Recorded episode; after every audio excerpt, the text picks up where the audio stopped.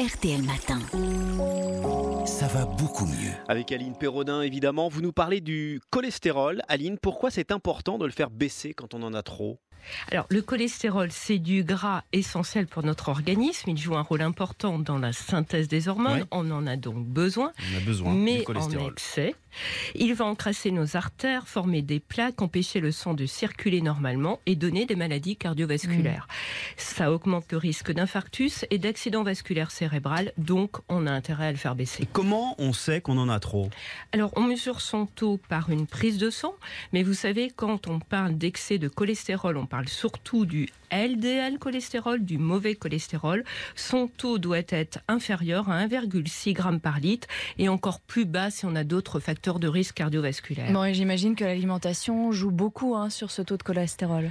Alors, le cholestérol est fabriqué aux deux tiers par notre foie et le reste provient effectivement directement de notre alimentation. On n'est pas tous égaux vis-à-vis du cholestérol parce qu'il y a aussi la génétique qui entre en ligne de compte. Mais oui, on peut réguler son cholestérol avec l'alimentation.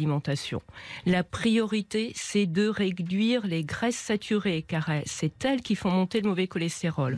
Alors, on les trouve dans les charcuteries, oui, c'est reparti. eh oui, Vous allez nous sortir le fromage. les, les viandes grasses, les fromages, les produits laitiers entiers, le Et le beurre. beurre, ah bah, bien mais, sûr. mais c'est pas tout. Hein. On fait aussi la chasse aux graisses industrielles présentes dans les viennoiseries, les plats préparés, les biscuits. On les repère sur l'étiquetage par la mention huile ou graisse partiellement hydrogénée. Bon, alors chez soi, concrètement, on réserve donc le beurre pour ses tartines du petit déjeuner. Le matin, on peut aussi prendre de la margarine aux oméga 3 ou de la purée d'amande.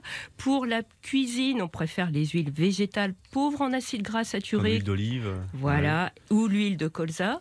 Alors, le fromage n'est pas interdit, mais on n'en mange pas midi et soir Oui. et on s'en tient à une portion, soit 30 grammes, ce qui, 30 C'est triste. ce qui correspond à un huitième de camembert, pas à la moitié. hein. C'est- que dalle, comme disent les jeunes. Bon, on peut manger des œufs quand même. disent plus ça. hein. On peut manger des œufs ou pas, Aline? Alors, vous parlez des œufs parce qu'ils contiennent beaucoup de cholestérol. Enfin, c'est le Ouais, jaune qui en ouais. contient. Toutes les personnes ne sont pas affectées de la même façon par le cholestérol alimentaire, mais disons qu'il faut limiter sa consommation à 3-4 œufs par semaine. Pour les abats et les fruits de mer qui contiennent aussi du cholestérol, c'est pas plus d'une fois tous les 15 jours. Ah bon, les fruits de mer, je ne savais pas, vous voyez. Bon, ça, c'est ce qu'il faut diminuer.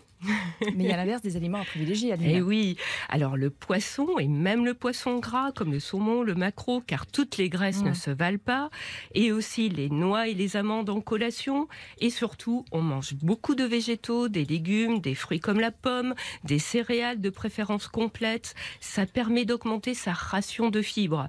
Alors pour cela, le son d'avoine, c'est bien aussi à saupoudrer sur ses yaourts ou ses compotes. Les fibres, eh bien, elles sont importantes car elles permettent de piéger le cholestérol dans l'intestin et de l'éliminer dans les selles.